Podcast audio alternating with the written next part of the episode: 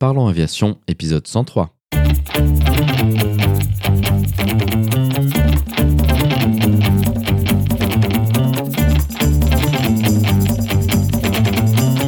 Parlons Aviation, le podcast qui parle de tout ce qui vole. Je m'appelle Antoine et aujourd'hui nous parlons de météo aéronautique avec Aude. Nous proposerons également la vidéo de la semaine. Dans sa rubrique Actualité, Pierre nous parlera des déboires de Boeing et du 777X. Bienvenue à bord, j'espère que vous êtes confortablement installés. Parlons Aviation épisode 103 et prêt au départ.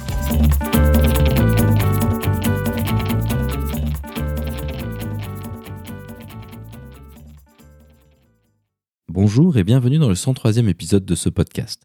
D'abord, désolé pour cette petite pause d'un mois due à la naissance de Noémie et Raphaël juste avant la publication prévue de cet épisode. Tout le monde va bien et les choses devraient rentrer dans l'ordre dans les semaines à venir, même si tout de même quelques turbulences sont probablement à prévoir. Cette semaine, nous allons parler d'un sujet dont nous n'avons pas encore parlé en détail, la météo aéronautique. Pour en parler avec nous, notre invité de la semaine est Aude. Pour ceux qui écoutent le podcast depuis récemment, Aude est déjà venue à plusieurs reprises sur le podcast pour nous parler principalement de planeurs et de compétition. Néanmoins, en plus de son profil de compétitrice vélivole, Aude est également ingénieure prévisionniste en météorologie. Elle était donc l'invitée idéale pour venir nous en parler. Nous allons nous intéresser aux phénomènes qui concernent particulièrement l'aviation. Tout d'abord, nous parlerons des turbulences bien connues par les passagers. Elle nous expliquera par quoi elles sont causées et comment les météorologues tentent de les prévoir. Ensuite, nous irons de la même manière en détail sur les phénomènes convectifs dont font partie les cumulonimbus et les orages, le givrage ainsi que le brouillard. Avant de conclure, O nous décrira son métier au jour le jour et les modélisations qu'elle utilise afin de produire une prévision. Pierre est également de retour avec sa rubrique Actualité. Il nous proposera une analyse des déboires rencontrés par Boeing depuis ces deux dernières décennies et en particulier le programme 777X. Comme d'habitude, vous trouverez plus d'informations sur les sujets évoqués pendant l'épisode dans la description. Vous la retrouverez à l'adresse parlonsaviation.com/103. Et maintenant, passons donc aux actualités avec Pierre avant de discuter avec Aude.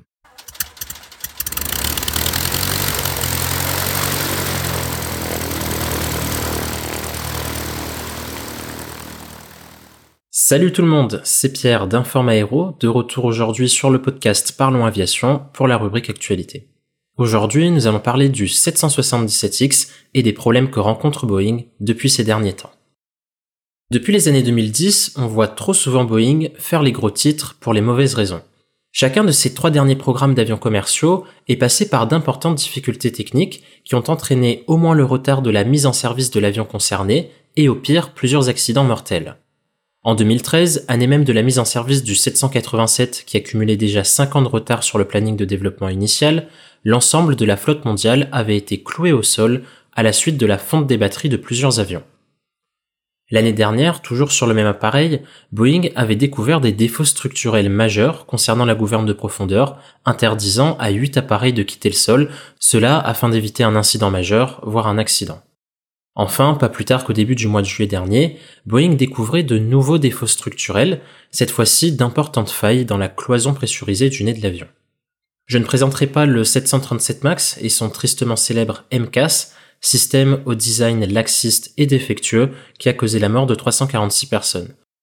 Il ne nous reste que le 777X, le petit dernier de la famille, qui avait été relativement bien épargné par les problèmes, en tout cas jusqu'à aujourd'hui. Effectivement, il semble que ce dernier entame son rite initiatique puisque nous apprenions le 27 juin dernier dans un article du Seattle Times que le prochain fer de lance de la gamme long courrier du constructeur américain verrait sa date de mise en service une fois de plus reportée, cette fois-ci à la mi-2023 début 2024. À l'origine de ce retard, un manque de maturité dans le design de l'avion et un incident majeur qui a eu lieu sur l'un des vols de test au cours du mois de décembre 2020.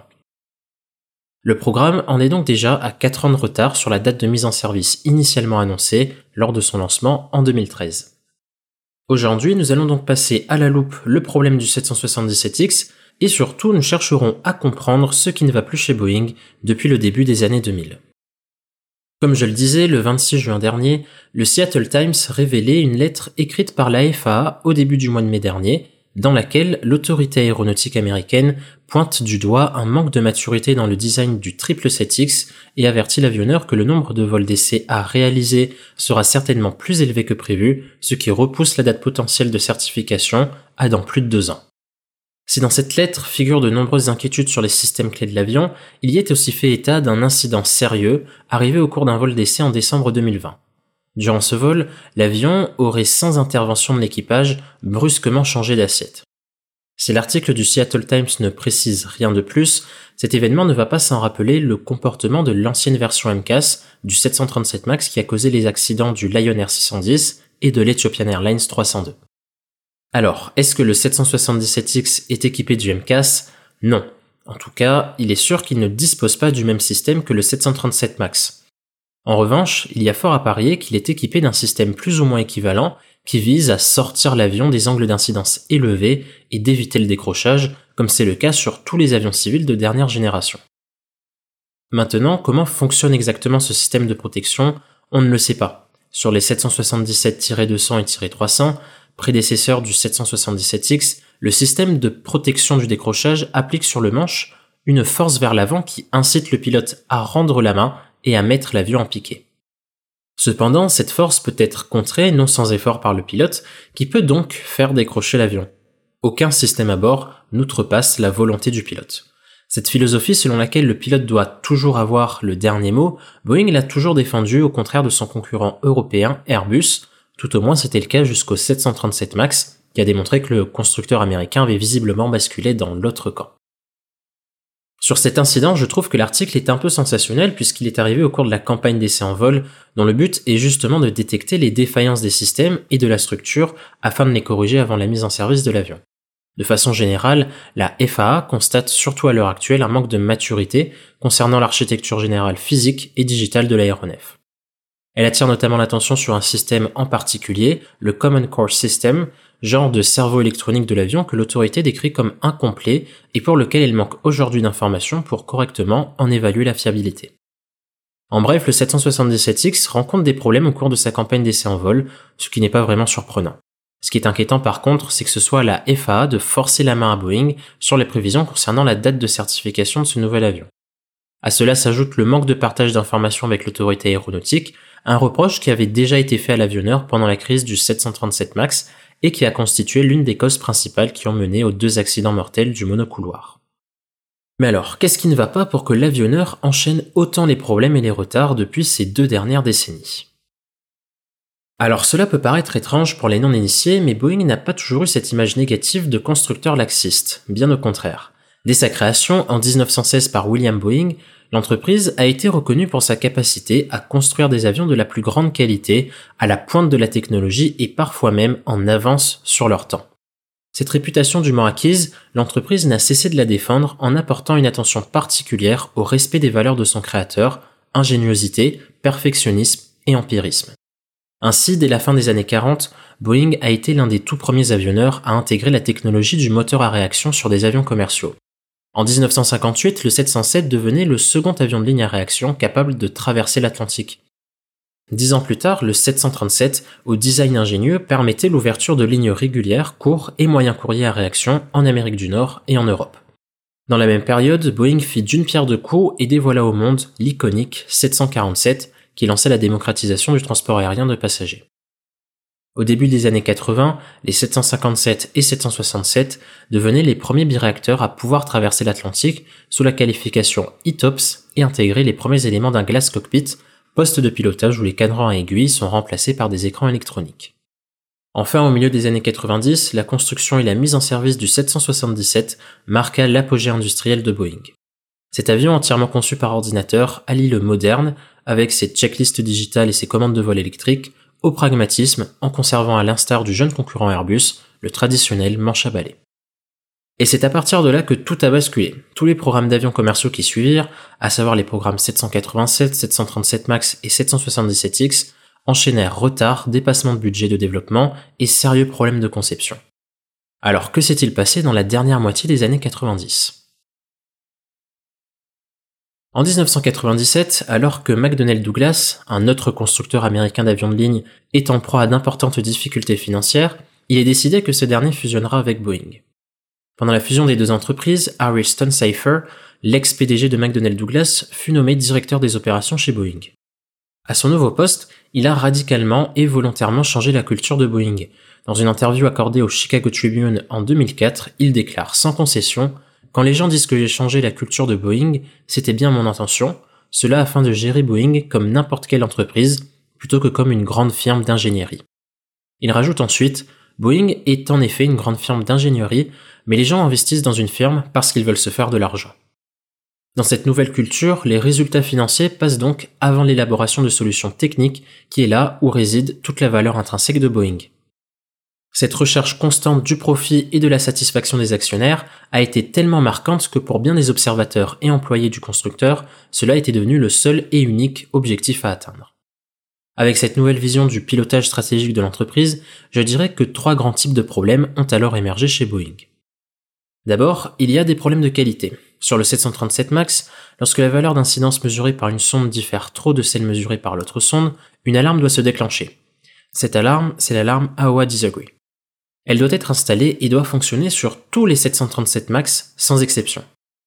En plus de cette alarme, il est possible, en option, d'installer un indicateur d'incidence qui affiche une sorte d'incidence moyenne grâce aux mesures des deux sondes. C'est l'AOA Indicator. Seulement voilà, l'architecture logicielle du 737 MAX faisait que si l'AOA Indicator n'était pas installé, l'alarme AOA Disagree ne pouvait pas fonctionner. Malgré tout, en 2015, Boeing a certifié cette version du logiciel omettant complètement cette faille critique. Résultat, en 2020, plus de 80% de la flotte de 737 MAX en service, soit plus de 200 appareils volés avec une alarme critique non fonctionnelle. Ensuite, il y a des problèmes de management. Le vice-président du programme 737 MAX, Keith Leverkern, avait par exemple accroché un minuteur dans une des salles de conférence de l'usine de Renton où les MAX sont produits. Ce minuteur décomptait le temps restant jusqu'à la mise en route et le premier vol de chaque avion sur la ligne de production. Si M. Leverkern a déclaré que ce minuteur agissait comme un générateur de motivation, pour les employés de l'usine, les retours sont mitigés et font plutôt état d'un générateur de pression. Enfin, il y a des problèmes de culture. En juillet 2018, Ed Pearson, l'un des chefs de production du 737 MAX, a fait part de ses inquiétudes au directeur général du programme, Scott Campbell, concernant la sécurité et le contrôle de la qualité des avions en production. Ed Pearson a notamment averti son supérieur que les problèmes de sécurité et de qualité constatés auraient très largement justifié un arrêt total de production chez son précédent employeur, l'US Navy. À cet avertissement, M. Campbell lui a répondu que l'armée est une organisation à but non lucratif. Cet avertissement fut donc totalement ignoré et les cadences de production n'ont malgré tout pas cessé d'augmenter dans les mois qui suivirent. Bien entendu, ce ne sont que des exemples spécifiques que j'ai cités ici. La liste de problèmes est encore longue et si vous souhaitez en savoir plus, je vous invite à lire le rapport final sur le design, le développement et la certification du 737 MAX, rédigé par le Comité du transport et des infrastructures en 2020, disponible en libre accès sur Internet. En bref, on retient que depuis 1997, les problèmes de qualité et de bien-être des salariés sont passés au second plan. Pour conclure, je dirais que concernant les problèmes du 777X, les médias dramatisent un peu les faits. Oui, des problèmes ont été rencontrés, mais c'est de là que la campagne d'essai en vol tire toute son utilité. Cependant, cette dramatisation n'est pas nécessairement injustifiée. La crise du 737 MAX a mis au grand jour les défaillances de Boeing et de la FAA en matière de contrôle de la qualité, de management et de culture d'entreprise. Si l'on semble depuis peu voir une FAA plus intransigeante, cette dernière reproche à Boeing de ne pas suffisamment partager d'informations sur le développement du 777X. Un reproche que l'on n'entend pas pour la première fois. Même si à la suite des enquêtes sur les accidents du 737 MAX, Boeing et la FAA se sont engagés à travailler sur leurs défauts, nous avons vu que pour Boeing, la plupart de ces défauts ont pris racine il y a plus de 20 ans. En somme, il est plus que certain que les choses ne changeront pas en un ou deux ans. Pour l'instant, à part une page internet sur laquelle Boeing apporte quelques réponses techniques sur le fonctionnement du nouveau logiciel MCAS, il n'existe pas de document officiel faisant état d'une nouvelle stratégie de gestion interne. Reconstruire une culture saine et fonctionnelle est un processus aussi long que complexe et aujourd'hui Boeing n'est qu'au début de ce processus. Et voilà, c'est la fin de cette rubrique actu, alors j'espère qu'elle vous a plu et je vous remercie pour votre écoute. Comme d'habitude, je remercie Antoine pour m'avoir accueilli sur son podcast et je vous souhaite un bon épisode de Parlons Aviation. À la prochaine.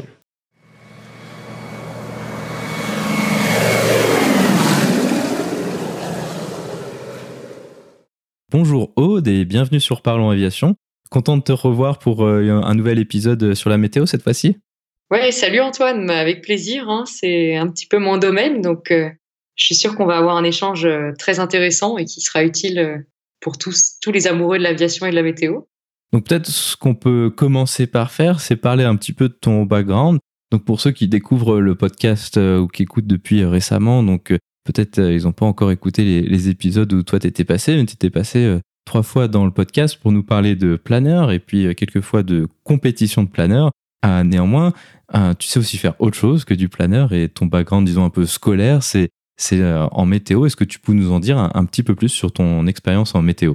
Alors oui, effectivement, euh, je suis ingénieur prévisionniste en météo euh, chez Météo Suisse depuis euh, maintenant plus d'un an.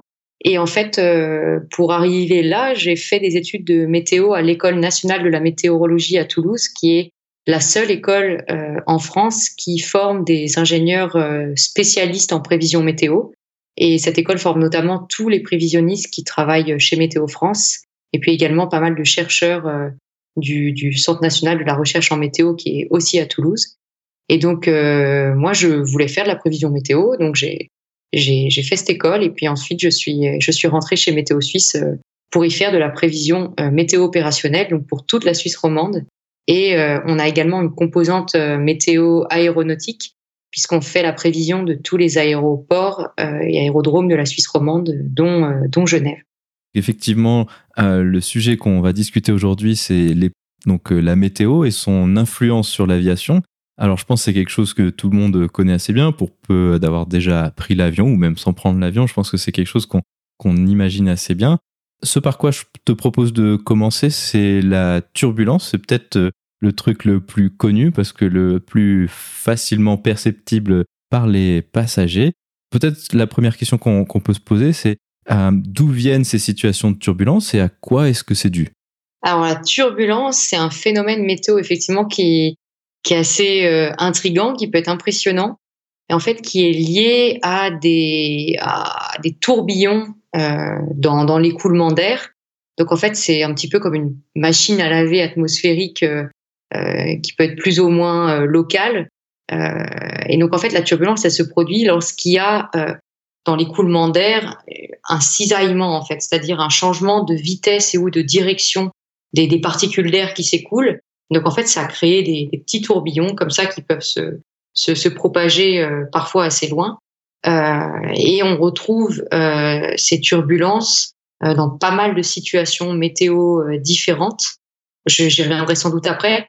Il y a aussi quelque chose qui, qui peut vous permettre de comprendre un petit peu mieux ce que c'est que la turbulence, c'est de de parler des turbulences du sillage euh, qui, se, qui se forment à l'arrière d'un, avion, par exemple.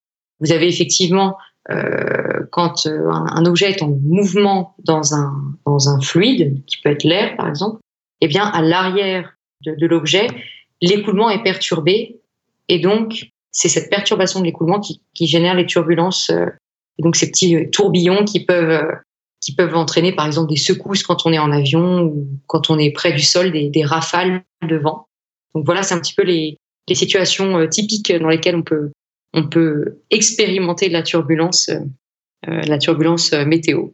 Effectivement, il y a, il y a je pense qu'on peut distinguer plusieurs endroits où est-ce qu'on a de la turbulence. Lorsqu'on avait fait un épisode de planeur, il me semble que toi, on avait discuté ensemble, mais aussi avec Baptiste lors d'un épisode précédent qui nous a parlé des vols de euh, grande distance et grande durée en planeur, c'est tout ce qui est euh, les phénomènes d'ondes qui sont plutôt euh, souhaitables en planeur, mais un petit peu moins souhaitables pour les avions de ligne. Est-ce que ça, c'est quelque chose que vous arrivez à prévoir et à voir venir assez facilement? Alors justement, la turbulence, ça fait partie des phénomènes météo qui sont assez difficiles à prévoir précisément parce que c'est des phénomènes en fait qui sont de généralement de petite échelle, donc infrakilométriques. Hein, ça peut être des turbulences de l'ordre de ça s'étend sur la dizaine de mètres, euh, centaines, voire euh, le kilomètre, mais rarement plus. Et en fait, c'est donc des échelles qui sont plus petites que les, résolutions des modèles météo actuels. Et donc, ce sont des phénomènes qu'on ne peut pas prédire de façon euh, explicite, comme peuvent l'être des paramètres comme la température, l'humidité ou le vent. la turbulence, c'est vraiment un phénomène qu'on va euh, représenté avec des modélisations un peu plus simplifiées. C'est ce qu'on appelle la paramétrisation en météo. Et donc, en fait, c'est une représentation d'un phénomène à l'aide d'une simplification qui nous permet de dire que statistiquement, sur une zone, il peut y avoir de la turbulence. C'est pas facilement quantifiable, la turbulence, donc euh, on, raisonne souvent en, en, niveau de turbulence, turbulence faible, modérée ou sévère. Et en fait, c'est voilà, la prévision de la turbulence, ça dépend vraiment de la de l'origine de la turbulence. Donc, effectivement, tout ce qui est turbulence de frottement près de la surface, euh, qui sont induites par le frottement de l'air sous des obstacles près du sol, c'est assez facile à prévoir parce que on connaît euh, la, la, topographie, on connaît euh, l'occupation du sol par d'éventuels obstacles, les bâtiments, les, les forêts, etc. Et on connaît bien le vent près du sol. Donc là, c'est assez facile de prédire où il peut y avoir de la turbulence euh, en surface. En revanche, là où c'est plus dur, c'est pour tout ce qui est turbulence en altitude, euh, en particulier turbulence en ciel clair. Donc il y a les, fameuses clear air turbulence que qu'on peut expérimenter euh, en avion, qui elles sont liées en fait au frottement des couches d'air les unes sur les autres, souvent au niveau du courant de jet en altitude. Donc celles-ci, ce sont celles qu'on rencontre le, plus souvent en avion.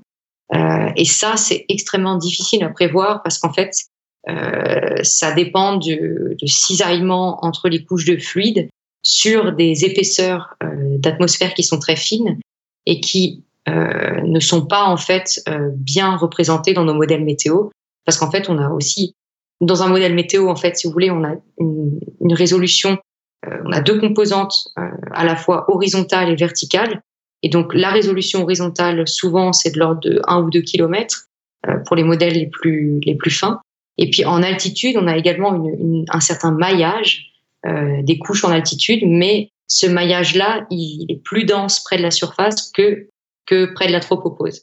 Et donc du coup, en fait, en altitude, on n'a pas une bonne résolution verticale, ce qui fait qu'on peut passer assez facilement à côté de, de turbulences, et donc on peut même ne pas du tout en prévoir lorsqu'il y en a.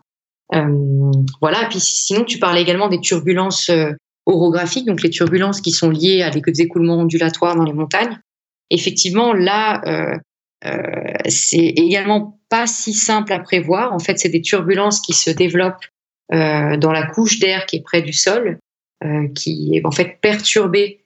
L'écoulement de l'air est perturbé par la, la rencontre avec les, les, obstacles montagneux, et donc ça, ça peut créer des rouleaux, euh, des rouleaux dans lesquels l'air tourbillonne assez assez rapidement avec des forts cisaillements. Et ces rouleaux-là, on les appelle les rotors. Euh, tu dois connaître Antoine parce qu'à Genève, des fois, il y a un rotor euh, sous le vent du Jura euh, qui est parfois pile sur la, sur la piste, ce qui est pas très pratique pour les, pour les, les décollages et les atterrissages. Mais voilà, en fait, au niveau de ces rotors, on peut avoir des turbulences très importantes. Et donc, ça concerne surtout une couche d'atmosphère qui est près de la surface. En revanche, dans ce système d'ondes orographiques, il y a une deuxième tranche, euh, une deuxième, un deuxième compartiment, je dirais, qui est au-dessus et dans lequel en fait l'écoulement, lui, n'est pas du tout perturbé par le par le relief, puisque c'est de l'écoulement qui est vraiment en altitude.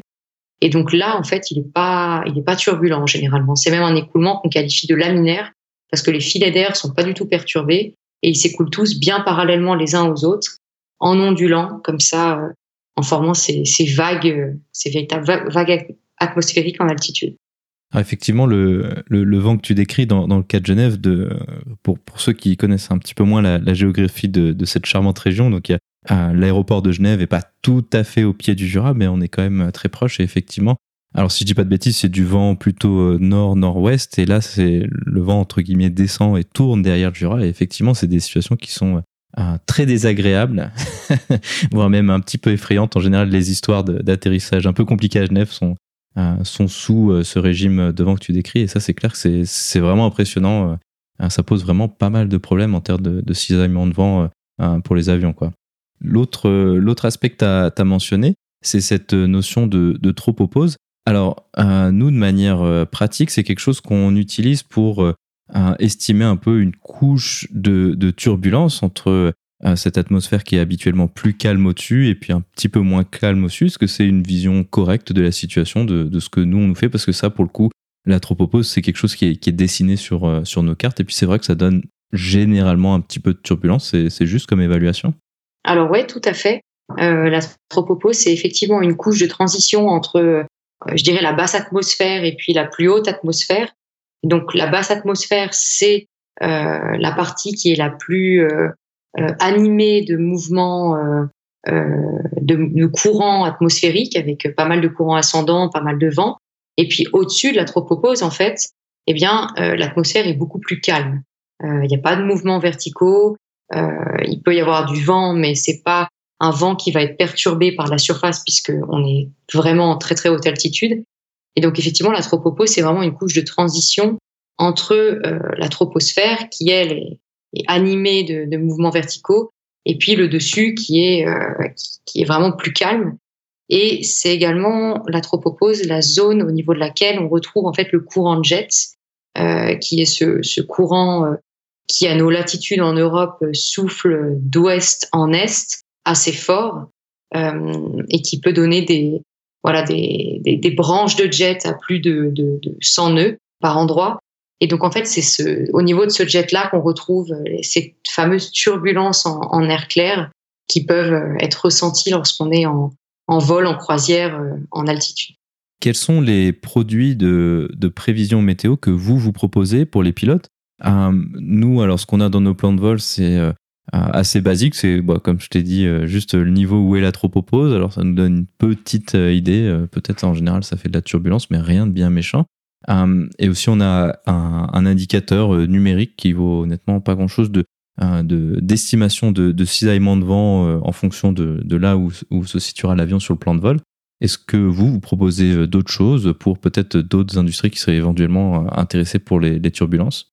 Alors non, c'est vrai qu'à part les produits réglementaires que tu as cités, euh, on n'a pas énormément de, de prévisions dédiées pour la, je dirais, la dynamique de haute altitude. Il y a la carte de la Significant Weather Chart sur l'Europe euh, qui présente en fait les sur, sur une carte les, les zones de jet avec les, les zones d'intensité maximale du jet, donc qui peuvent être sujettes euh, à de plus fortes turbulences. Euh, sinon, on a également des, des profils verticaux de l'évolution du vent en altitude qui permettent aussi d'apprécier un petit peu les cisaillements de vent euh, à différents niveaux et donc de se faire une idée de la turbulence. Et en interne à Météo Suisse, euh, c'est un produit qui, je pense, n'est pas euh, envoyé directement euh, aux compagnies aériennes ou à des ou à des clients externes, mais c'est un produit que nous on utilise pour faire des diagnostics de turbulence. C'est en fait une prévision des zones potentiellement les plus turbulentes avec ces trois niveaux dont je parlais faible, modéré et sévère en fonction du, niveau de vol en fait. Et donc ça, ça nous sert pour élaborer les produits euh, comme la, Significant Weather Chart, ça, nous sert en fait à estimer les zones où il y a probablement des turbulences pour pouvoir les signaler sur la, la Significant Weather Chart. Je pense qu'on a à peu près fait le tour euh, sur la turbulence. L'autre phénomène euh, aussi assez bien connu parce que c'est violent, euh, qu'on connaît assez bien, je pense, c'est tout ce qui est activité convective. Donc par ça, on entend euh, l'orage, mais il y a évidemment pas mal de, choses avant l'orage éventuel. D'où est-ce que ça vient, ces activités convectives? D'où sortent euh, les orages? Et comment est-ce qu'on peut les, reconnaître euh, avant que ça devienne un orage et que ce soit assez facile à reconnaître? L'activité convective, euh, c'est en fait tous les mouvements verticaux ascendants d'air chaud qui sont initiés par des différences de, de, température en fait. on parle de convection lorsque l'atmosphère en fait est animée de ces, de ces mouvements ascendants et en fait, l'activité convective, elle est euh, initiée par la combinaison de trois ingrédients, je dirais, qui sont euh, d'abord euh, une, une, instabilité marquée euh, de l'atmosphère, c'est-à-dire qu'en fait, euh, le profil de température euh, est instable. Donc la température, vous savez qu'elle diminue avec l'altitude, mais en fonction des situations, elle diminue plus ou moins rapidement avec l'altitude. Et donc si on a de l'air qui est plutôt chaud près du sol et de l'air très très froid en altitude, et ben là, on est dans le cas où on a un profil instable et donc toute particule d'air qui s'élèverait à partir du sol, elle va se refroidir moins vite euh, que l'air qui l'environne, parce que l'air qui l'environne, lui, il se refroidit beaucoup avec l'altitude, et donc elle va rester plus chaude que, que cet air ambiant, et donc moins dense, et donc cette particule va continuer à s'élever. Et si elle continue à s'élever de plus en plus haut jusqu'à gagner des, niveaux de, haute altitude, et ben là, on peut avoir, on peut assister au développement d'un orage. Mais l'instabilité de température, c'est pas le seul ingrédient pour, pour déclencher des orages. il faut également que l'air soit suffisamment humide en basse couche. L'humidité de basse couche, c'est vraiment le carburant de l'orage parce que euh, en fait l'air humide il contient une énergie latente euh, qu'on appelle la chaleur latente qui est libérée lors de la condensation de la vapeur d'eau en eau liquide. Donc ça, ce, ce changement d'état de la vapeur d'eau qui est un gaz en eau liquide, c'est un processus qui libère de la chaleur et donc qui va contribuer à réchauffer le milieu ambiant. Et en fait, c'est cette chaleur-là latente qui contribue en fait à, à, à renforcer l'instabilité et à, à renforcer également l'ascension des particules d'air chaud euh, au sein d'un orage. Et puis il y a également un troisième ingrédient euh, qu'on peut citer pour le, le, déclenchement des orages, c'est euh, le soulèvement. Donc euh, il suffit pas que le profil de température soit instable et qu'on ait de l'humidité en basse couche. Il faut également qu'il y ait une petite un, un, petit forçage, un petit soulèvement qui vienne en fait allumer la mèche euh, de l'orage. Donc ça peut être un, un soulèvement qui, qui, est lié par exemple au passage d'un relief. Donc c'est la raison pour laquelle on a souvent des développements orageux préférentiellement sur les reliefs, euh, mais pas toujours. Hein. Ça peut être également un soulèvement euh, plutôt dynamique euh, qui serait lié en fait à, par exemple, une diffluence en altitude, ce qui génère euh, un, un, appel d'air euh, du bas vers le haut, ou bien une convergence des vents en basse couche qui va générer une ascendance locale qui peut déclencher l'orage. Donc voilà, ça c'est vraiment les trois, euh, les trois éléments qui combinés peuvent conduire à une évolution orageuse. Et euh, on voit tout de suite en fait que le développement d'un orage c'est pas c'est pas quelque chose qui est qui est euh, c'est quelque chose de multifactoriel. Euh, il y a vraiment beaucoup de paramètres qui rentrent en ligne de compte et on comprend tout de suite que c'est pas facile à prévoir, notamment dans des zones où il y a pas mal de, de une topographie complexe avec du relief, euh, des lacs ou voilà, une topographie qui est, qui est, une nature du sol qui est assez changeante. Et euh, c'est la raison pour laquelle on a souvent des, des nos prévisions sont pas toujours euh, euh bonnes euh, dans ces situations orageuses parce qu'elles sont hautement imprévisibles. Et ça, je pense qu'Antoine, vous vous en rendez compte quand vous volez. les prévisions de probabilité d'orage, etc. C'est c'est pas toujours très très très fiable. Alors effectivement, ça c'est c'est un, peu ce qu'on disait euh, avant de, commencer l'épisode. Les, avions de ligne moderne sont quand même euh, très bien équipés pour affronter euh, la quasi-totalité des, phénomènes météo, notamment la turbulence. La turbulence, c'est quelque chose qui est, ce qu'on discutait juste avant, qui peut être assez impressionnant pour les passagers, mais en tant qu'équipage, c'est pas quelque chose qui nous tient éveillés la nuit, disons, ou ça, nous réveille à peine. Voilà, bah on attache les ceintures, on passe à autre chose. Alors que, effectivement, ce que tu décris là, les orages, ça, c'est vraiment quelque chose qu'on craint beaucoup. Et euh, parce que euh, peut-être on peut parler des, des produits de, de, prévision. Donc, quels sont les outils que nous on a pour euh, prédire les orages? Et pour être honnête, c'est c'est aussi des produits qui sont assez euh, grosse maille, soit à quoi nous on a accès. Donc, nous on a les prévisions d'aérodrome, donc les métars et les TAF pour ceux qui voient de ce dont il s'agit. Donc, c'est une sorte de syntaxe probablement dérivée de l'époque où il fallait faire du télégramme, donc tous les caractères mettaient beaucoup de temps à être transmis. Donc, c'est un format très synthétique, mais également très, euh, bah, très limité du coup, parce qu'on peut pas dire grand chose. Et puis souvent, on va avoir des intervalles très larges. Euh, je pense que ce que toi tu connais bien aussi, c'est c'est bah il y aura un orage de entre midi et minuit. Bon, et à partir de ce moment-là, c'est vrai que c'est assez difficile à, à, savoir quoi en faire parce que si fréquemment il y a cette prévision, hein, peut-être de manière, en tout cas perçue par les équipages, je pense un peu conservative, et puis il se passe rien. Et puis évidemment, ça va être ça pendant deux, trois jours peut-être. Et puis le quatrième jour, il va y avoir un, immense orage. Donc euh, ouais, c'est vrai que c'est pas facile à, à, à, voir pour nous. Surtout que d'autant plus, il y a, euh, je sais pas toi comment tu perçois ça du, du côté prévisionniste. Il y a, il y a souvent les orages un petit peu euh, tout seuls qui vont qui vont être un peu au milieu, qui vont voilà un gros orage bah, au milieu de la France. Voilà. Et puis des fois, tu as des des systèmes où tu vas avoir plusieurs orages les uns à côté des autres et ça peut faire des lignes qui sont gigantesques, peut-être des fois à 500, 600 km de, d'orages les uns derrière les autres. Et, et ça, c'est des phénomènes qui ont évidemment pas les, les mêmes conséquences. Est-ce que pour vous, ça reste les mêmes phénomènes, les mêmes critères déclencheurs que tu décrivais euh, précédemment, ou est-ce que c'est un petit peu différent quand ils sont tout seuls ou quand il y en a une énorme ligne? Alors effectivement, c'est une, une, très bonne question. Il y a différents types d'orages. En fait, les orages euh, les plus classiques qu'on connaît tous, c'est les orages euh, qu'on dit souvent de chaleur ou estivaux, qui eux se déclenchent en cours d'après-midi ou en fin de journée lors des chaudes journées d'été. Ceux-là, ils ont souvent un caractère assez isolé en fait. Ils sont préférentiellement sur les reliefs et ils n'ont pas tendance à, à bouger. Ils sont plutôt stationnaires et à faible durée de vie. Ça veut dire que globalement la, durée de vie moyenne d'un orage c'est une, une, heure. Euh, en revanche, il y a d'autres situations dans lesquelles peuvent se développer des orages.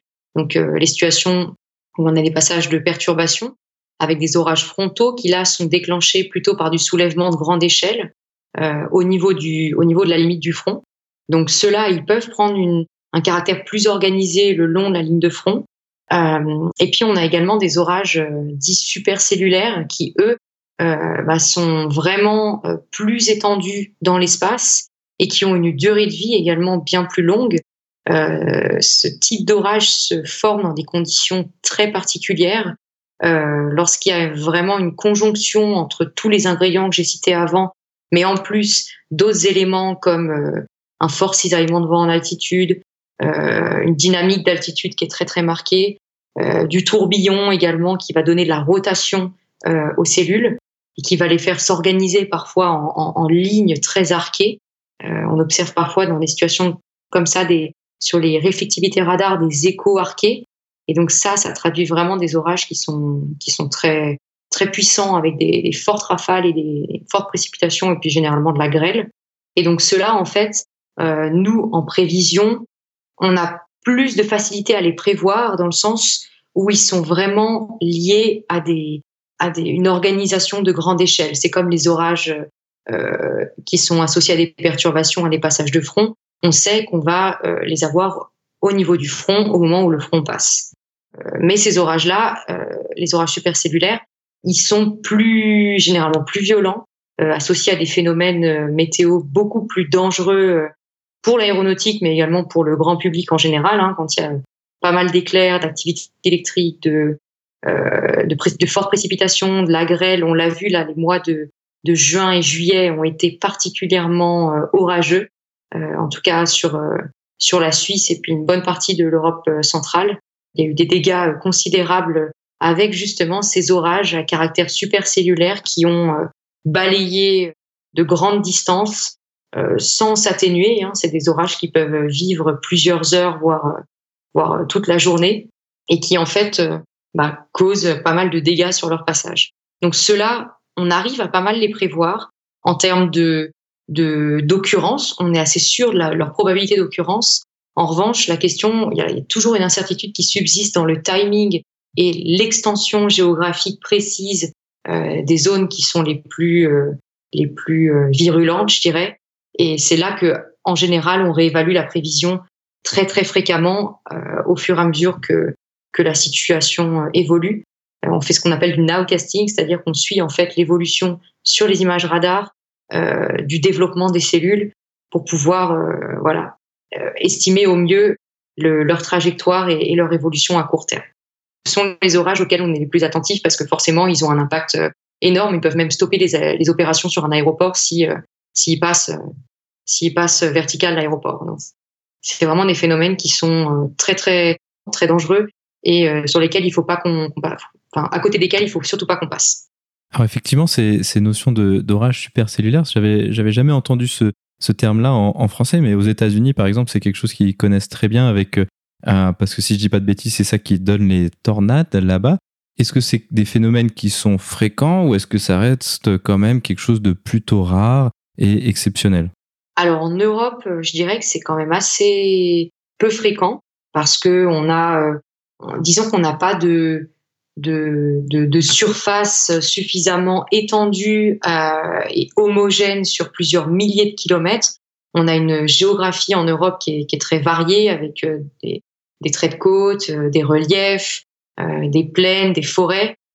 donc c'est le, le, terrain est moins propice pour former des, régulièrement des, des, orages qui vont ensuite évoluer vraiment par eux-mêmes avec leur propre dynamique, euh, contrairement aux plaines des États-Unis où là, bah, le terrain est, est super propice euh, avec euh, aussi également une conjonction de paramètres météo qui fait que ça c'est plus fréquent. mais en Europe, on en a quand même de temps en temps. Et on en a eu pas mal ces derniers temps dans ces situations très très orageuses, très instables, avec un, un courant général de sud-ouest qui nous a ramené pas mal d'air humide et instable depuis la Méditerranée ces dernières semaines. Et donc là, il y a eu une réunion de pas mal d'ingrédients propices aux orages qui ont fait qu'il y a eu quelques quelques super cellules dans nos régions, mais c'est peu fréquent. La, particularité de, l'aviation dans, dans la gestion de, ces orages et de ces euh, nuages convectifs, c'est qu'il y a un peu deux mondes, si je peux me permettre cette, euh, expression. Il y a la partie, euh, disons, au sol, bah, voilà, quand il y a un orage, il pleut, il y a, un peu de vent. Mais il y a également la partie en l'air. Donc, quand on est au niveau de croisière, on est plutôt, peut-être pas tout à fait, on est rarement quand même dans ces gros orages au-dessus. En général, on est plutôt dans le dernier tiers quels sont les dangers qui sont présents euh, dans ce cas-là par rapport au sol où il va peut-être juste pleuvoir et y avoir un petit peu de vent? Alors effectivement, quand on est en, haute altitude, en, croisière, au niveau du sommet des, nuages d'orage que sont les cumulonimbus, au sein de l'enclume, en fait, on observe des, courants verticaux assez, assez forts, euh, aussi bien des ascendances que des descendances, avec des vitesses verticales qui peuvent atteindre de l'ordre de 30 ou 40 mètres par seconde. Donc, euh, ces, courants ces courants verticaux induisent un très fort cisaillement au sein du nuage et euh, jusqu'à très haute altitude, en fait, hein, jusqu'à l'enclume euh, du CB. Non seulement il y a ces courants verticaux qui peuvent induire du cisaillement et donc de la turbulence dans le nuage, puis il y a également un contenu en, en, eau qui est extrêmement important, hein, parce que le nuage, vous savez que c'est des gouttelettes d'eau en suspension et aussi de la glace à haute altitude puisqu'il fait plus froid. Et donc, au sommet des, nuages d'orage, il y a énormément euh, de glace. Et donc ça, ça peut également endommager euh, la structure euh, d'un avion. Donc c'est, je pense, une bonne chose que d'éviter les enclumes de, cumulonimbus, même à très très haute altitude. Effectivement, c'est ce qu'on a tendance à faire. Euh, quand tu parles de glace, peut-être, là, ça, ça, pourrait être intéressant de préciser. Souvent, la, glace qui est à haute altitude, si je dis pas de bêtises, c'est quelque chose qui va ressembler à des gros grêlons plutôt que juste des, flocons de neige. Hein. C'est peut-être un petit peu simpliste, mais c'est ça l'idée? Alors, à haute altitude, la, glace qui est en suspension, qui est pas, est pas précipitante, disons, c'est plutôt des cristaux assez fins. ça n'a vraiment rien d'un grêlon. En revanche, c'est en fait le suite au, fort brassage vertical dans le dans le nuage d'orage qui va en fait permettre une accrétion des cristaux de glace les uns sur les autres que vont se former des grêlons euh, qui peuvent euh, faire quelques centimètres voire une dizaine de centimètres dans les dans les orages qui sont animés des plus forts courants verticaux. Et en fait la formation des grêlons c'est vraiment lié à ces mouvements à ce brassage vertical sur le, long d'une enclume euh, de, cumulonimbus qui s'étale contre la tropopause, où il y a a priori pas trop euh, de mouvements verticaux, en tout cas en bordure, euh, les cristaux de glace sont plutôt petits. Et peut-être, donc tu as parlé beaucoup de, mouvements verticaux, et ça c'est aussi un des facteurs contributifs de, la, turbulence, hein, si je dis pas de bêtises. Alors effectivement, il y a beaucoup de turbulences à l'intérieur euh, de, de, nuage en, lui-même, et puis même de manière euh, très extrême en fait. Euh, mais également, ça crée de la turbulence autour du nuage. Si on évite en, étant un petit peu trop proche, on peut être également impacté par, par ces nuages. C'est juste ça également? Oui, tout à fait, ouais. Effectivement, la turbulence, elle est liée aux mouvements verticaux et aux forts cisaillements induits par ces mouvements-là. Et en fait, tout autour de l'orage, on a également des, des courants euh, qui peuvent être euh, plutôt descendants en général, c'est subsidant, euh, avec de la turbulence qui, est induite par ce cisaillement qui est présent dans l'orage, mais également juste sur tout le pourtour de l'orage. Un autre phénomène qui est, assez dangereux avec ces, orages, que nous, on, perçoit directement dans l'aviation et qui ont donné un certain nombre d'incidents, voire même d'accidents d'avions qu'on finit par terre à cause de ça, c'est tout ce qui est en dessous, directement en dessous euh, du nuage. on parle souvent de, gust front en anglais, donc de, front, en fait, l'impact de l'orage euh, directement en dessous qui fait beaucoup de rafales et qui peuvent changer de, euh, direction de manière subite. Est-ce que c'est un peu la, conséquence de ce que tu as décrit avec les mouvements verticaux dans, le nuage ou est-ce que c'est un petit peu autre chose? Alors non, c'est complètement le, front de rafale, c'est vraiment la conséquence des mouvements verticaux. En fait, dans le corps du cumulonimbus, on a une zone de forte descendance avec de l'air qui est très froid, qui vient de, très haute altitude et qui est chargé en glace et qui est très dense. Et donc cet air-là, en fait, il va plonger vers le sol et quand il rencontre le sol, il a tendance à s'étaler dans toutes les directions. Et en fait, il va progresser euh, de façon, enfin, il va diverger à partir de l'orage dans toutes les directions. Et en fait, c'est vraiment au niveau de la limite de cet air froid qui progresse euh, en s'éloignant de l'orage qu'on retrouve un front de rafale qui rejette en fait l'air chaud euh, vers le haut. Et donc c'est un front qui est ascendant en fait, qui peut être matérialisé par la formation de cumulus ou de nuages type Arcus. Donc l'Arcus, c'est une sorte de nuage un petit peu arqué qui, qui a une forme un peu plongeante. Quand il s'approche de nous, on a l'impression qu'on va se faire un petit peu engloutir. C'est vraiment très impressionnant. Et en fait, ce front-là, comme son nom l'indique, il donne des rafales très turbulentes et il va également à l'encontre du vent général au sol. Et donc c'est là qu'on se rend compte qu'un orage, ça peut vraiment modifier euh, régionalement euh, les conditions météo, même plusieurs dizaines de kilomètres, euh, à plusieurs dizaines de kilomètres de l'orage. Pour ceux qui ont moins eu connaissance de, ces accidents, il y en a eu un certain nombre, alors surtout aux États-Unis, mais ailleurs également, où exactement comme ce que tu décris, donc l'air qui, qui va diverger.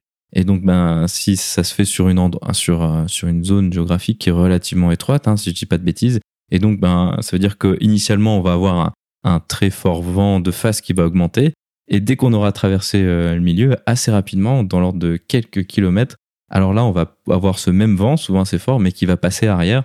Donc là, euh, l'écart de vent entre le très fort vent de face et le très fort vent arrière peut être énorme.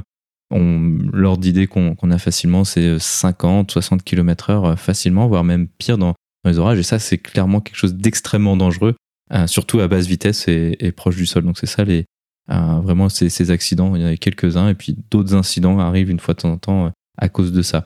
Peut-être l'autre partie qu'on peut discuter, c'est donc dans les avions, nous on a des radars météo pour nous permettre, enfin en tout cas dans les avions bien équipés, les petits avions un petit peu moins, mais tout ce qui est avion à turbine, disons, à, un, radar météo. Une des particularités que nous, on a au niveau de ces radars météo, c'est cette notion de réflectivité.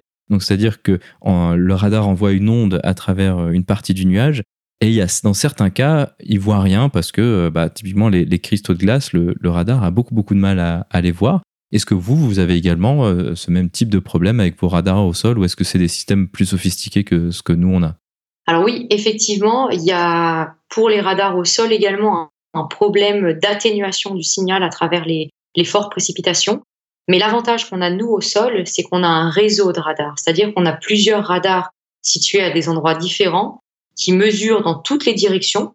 Et donc en fait, les échos reçus par les radars vont être recoupés. Et donc ça permet en fait de corriger euh, le signal reçu euh, par les radars à l'aide de, de des, autres radars en fait. On fait vraiment un, recoupement des mesures pour pouvoir obtenir un, un, champ de réflectivité qui soit le plus euh, proche de la réalité possible, même si bien sûr il y a toujours des petites des petites atténuations possibles également du fait des reliefs. Problème que vous vous n'avez pas là-haut en vol. mais voilà, on a des algorithmes normalement qui permettent de corriger euh, la plupart des, biais et des erreurs de, de mesure de réflectivité radar. Ben, je pense qu'on n'a pas trop fait, euh, on n'a pas trop mal fait euh, le tour de, de sujets sur les activités convectives. Peut-être maintenant on peut aller sur des dangers qui sont un petit peu moins visibles par les passagers pour, pour l'aviation. Un danger assez concret, c'est le givrage avec ces nuages où lorsqu'on va passer à travers, il y a de la glace qui va se former directement sur les bords d'attaque et sur la cellule de l'avion de manière générale. Comment est-ce que c'est possible À quoi est-ce que c'est dû ces, problèmes de, givrage? Alors le givrage, en fait, c'est euh, physiquement la congélation euh, de gouttelettes d'eau qui sont dans l'air euh, en glace sur la surface de, de, de l'aéronef, de l'avion. Et donc en fait, ce givrage, c'est un phénomène qui peut être assez brutal parce que les gouttelettes d'eau en suspension, elles sont dans un état très particulier. Euh, elles sont dans un état liquide à des températures négatives qu'on appelle l'état de surfusion. Et cet état-là, en fait, il est, il est pas stable. il ne demande qu'à évoluer vers un état plus stable qui est l'état solide, donc via la congélation de l'eau en glace.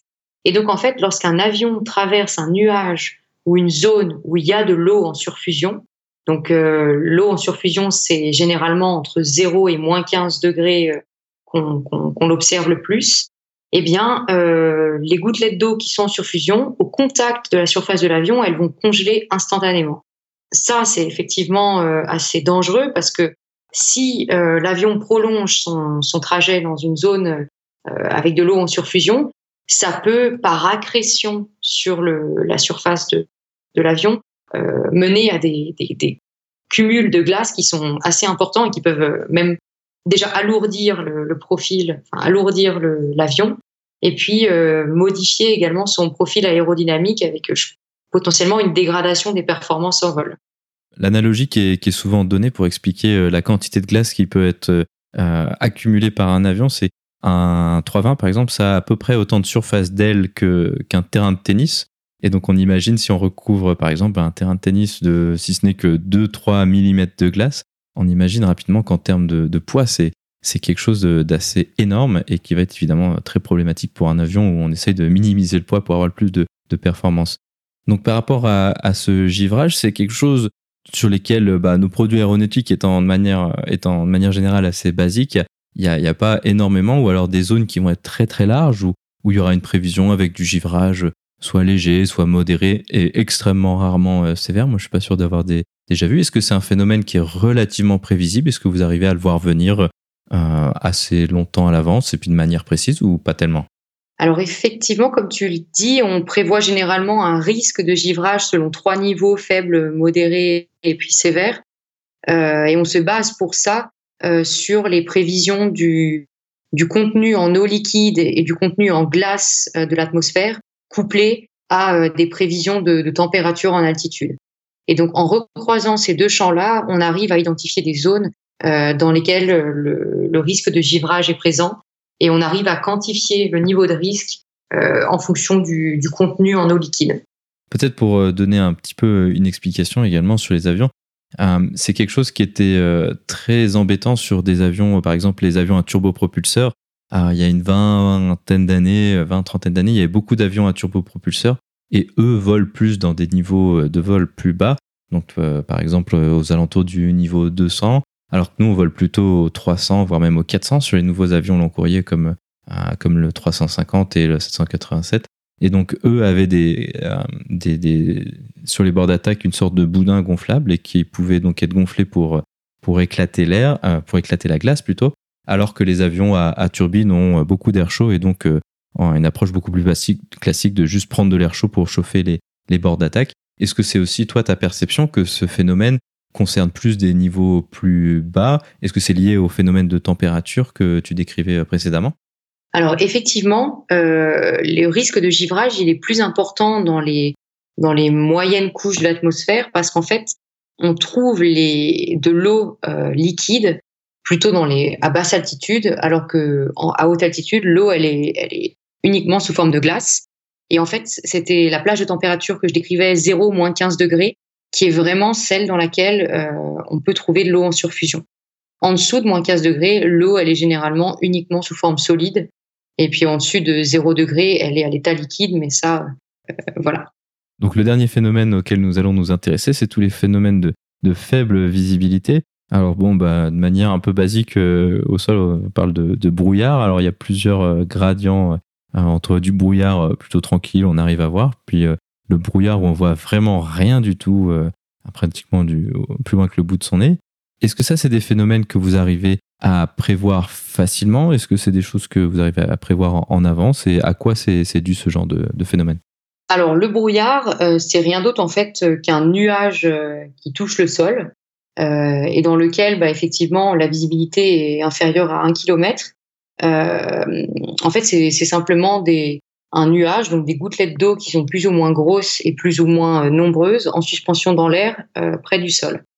Et ils se forment euh, bah, du fait de la condensation euh, de l'eau euh, suite à un refroidissement ou bien un apport d'humidité. Et donc on distingue plusieurs types de brouillard en fonction de leur, mode de formation.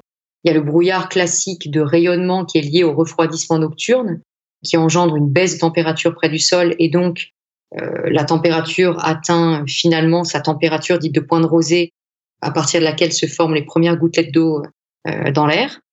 Euh, donc ça, c'est vraiment un brouillard qui est assez facilement prévisible parce qu'en fait, il est lié seulement à l'évolution de la température près du sol et on arrive bien, enfin les modèles euh, simulent bien euh, le, les refroidissements nocturnes parce qu'on a des bons, des bonnes banques de données de sur la sur euh, la nature de, la surface et donc on sait euh, quelles sont les propriétés radiatives de chaque de chaque type de surface.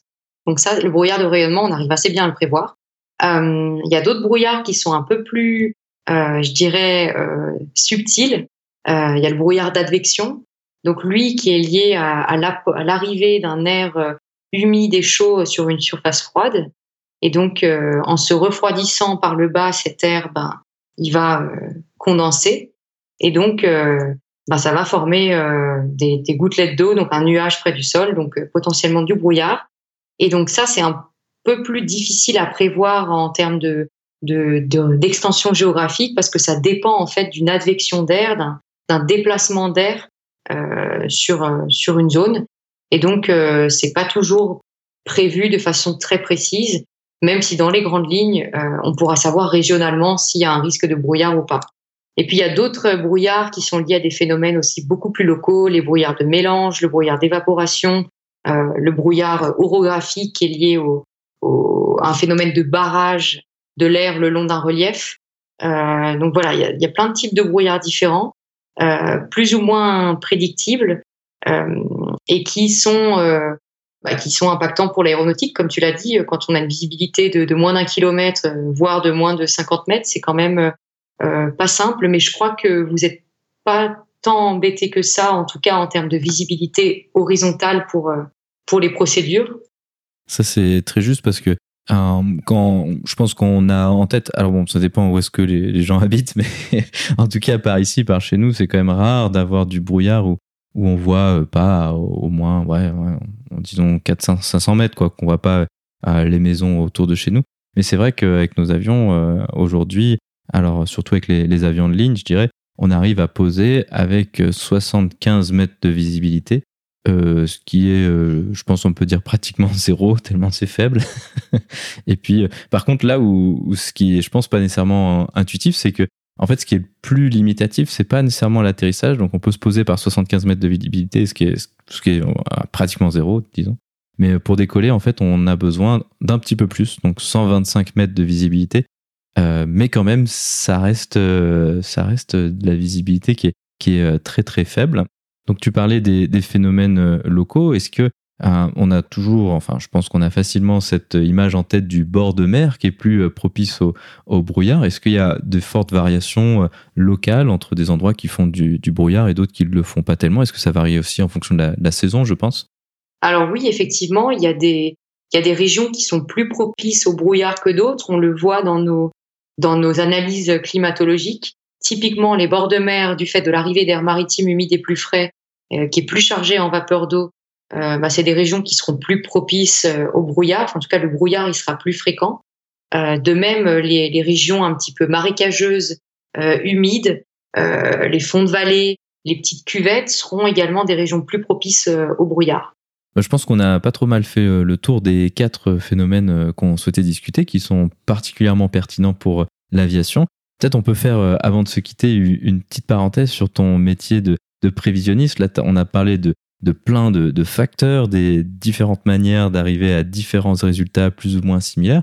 On imagine que c'est un métier qui est, super intéressant et, qui doit être assez dynamique. Comment est-ce que ça passe? Ça se passe un peu ton, quotidien de, prévisionniste à essayer de, prévoir euh, l'imprévisible ou au moins difficilement prévisible de notre point de vue assez basique? Alors effectivement, c'est un métier qui est, est, passionnant, qui est très varié parce que la météo, elle est jamais deux fois pareille. En fait, on, au quotidien, on analyse euh, les prévisions des modèles, euh, on recoupe euh, énormément de, de, données différentes et d'observations pour pouvoir se faire une idée euh, de ce qui est le plus euh, plausible. Mais bien sûr, il y a toujours des scénarios alternatifs et, euh, et des petites nuances par rapport à ce que à ce qu'on va, à ce qu'on va prévoir. On peut pas dire de façon totalement déterministe, enfin, on pas prédire de façon totalement déterministe l'évolution de la météo. Et donc, euh, je dirais que ce qui est super sympa, c'est qu'on a une base euh, grâce au modèle et grâce à notre nos connaissances des schémas euh, théoriques euh, des phénomènes météo. Mais à cela s'ajoute toute une toute une variété et des nuances euh, bah, qui sont liées au fait que l'atmosphère c'est pas un système qui est totalement prédictible et prévisible. Et donc, euh, il faut toujours être très flexible, réactif, prêt à, à, remettre en question sa prévision euh, et à l'adapter euh, en fonction de l'évolution qu'on observe réellement. Euh, parce que voilà, la météo, il y a la théorie, puis il y a la pratique. Et, la pratique, elle est souvent très nuancée et, pleine de surprises. Donc c'est, je pense, une, une, remise en question quotidienne. Moi, je, dis souvent que je vais à l'école parce que c'est un petit peu comme une formation continue. Mon, travail, on, apprend plein de nouvelles choses chaque jour. Et euh, voilà, ce qui est aussi très très gratifiant, c'est que euh, bah, nos prévisions, notre travail, il nourrit la prise de décision quotidienne de millions de personnes et il assure, il contribue également à assurer la sécurité des, des, des personnes et des biens. Donc c'est c'est hyper satisfaisant de se dire qu'on qu'on contribue, euh, je dirais, à, à, à l'intérêt commun et que et qu'on le fait en plus en faisant un truc passionnant. Bah écoute, euh, je te propose euh, d'en arrêter là. Ainsi que se conclut donc cette discussion. Aude, merci beaucoup d'avoir accepté de venir sur le podcast pour nous parler de, de météo et de sa pertinence pour euh, l'aviation et pas que. Merci Antoine pour l'accueil, c'était un plaisir et puis euh, j'espère à bientôt.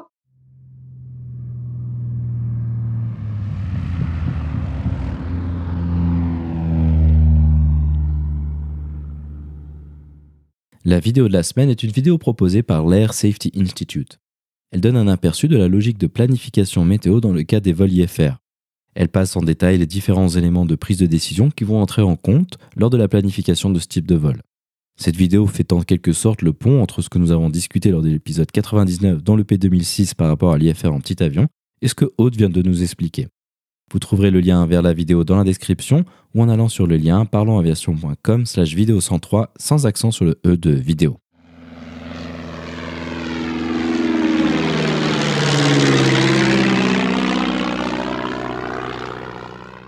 Ainsi se conclut donc le 103e épisode de ce podcast. J'espère qu'il vous a plu et je vous invite à vous abonner sur votre application de podcast favori. Également, n'hésitez pas à laisser un avis 5 étoiles sur iTunes, ce qui permettra à d'autres personnes de découvrir ce podcast. La description de cet épisode est disponible sur notre site web parlonsaviation.com/103. Je tiens à remercier Aude d'avoir accepté de venir nous parler de météo appliquée à l'aéronautique et je tiens également à remercier Pierre pour sa rubrique actualité. Si vous avez des questions, des remarques ou des suggestions, n'hésitez pas à nous contacter sur contact@parlonsaviation.com. Si vous voulez recevoir des notifications lors de la sortie des nouveaux épisodes, vous pouvez vous inscrire à la newsletter dans la barre latérale droite de notre site parlonsaviation.com. Vous pouvez également nous suivre sur Twitter, sur @parlonsaviation et sur Facebook. En vous souhaitant des vols nombreux, je vous remercie d'avoir écouté ce 103e épisode de Parlons Aviation.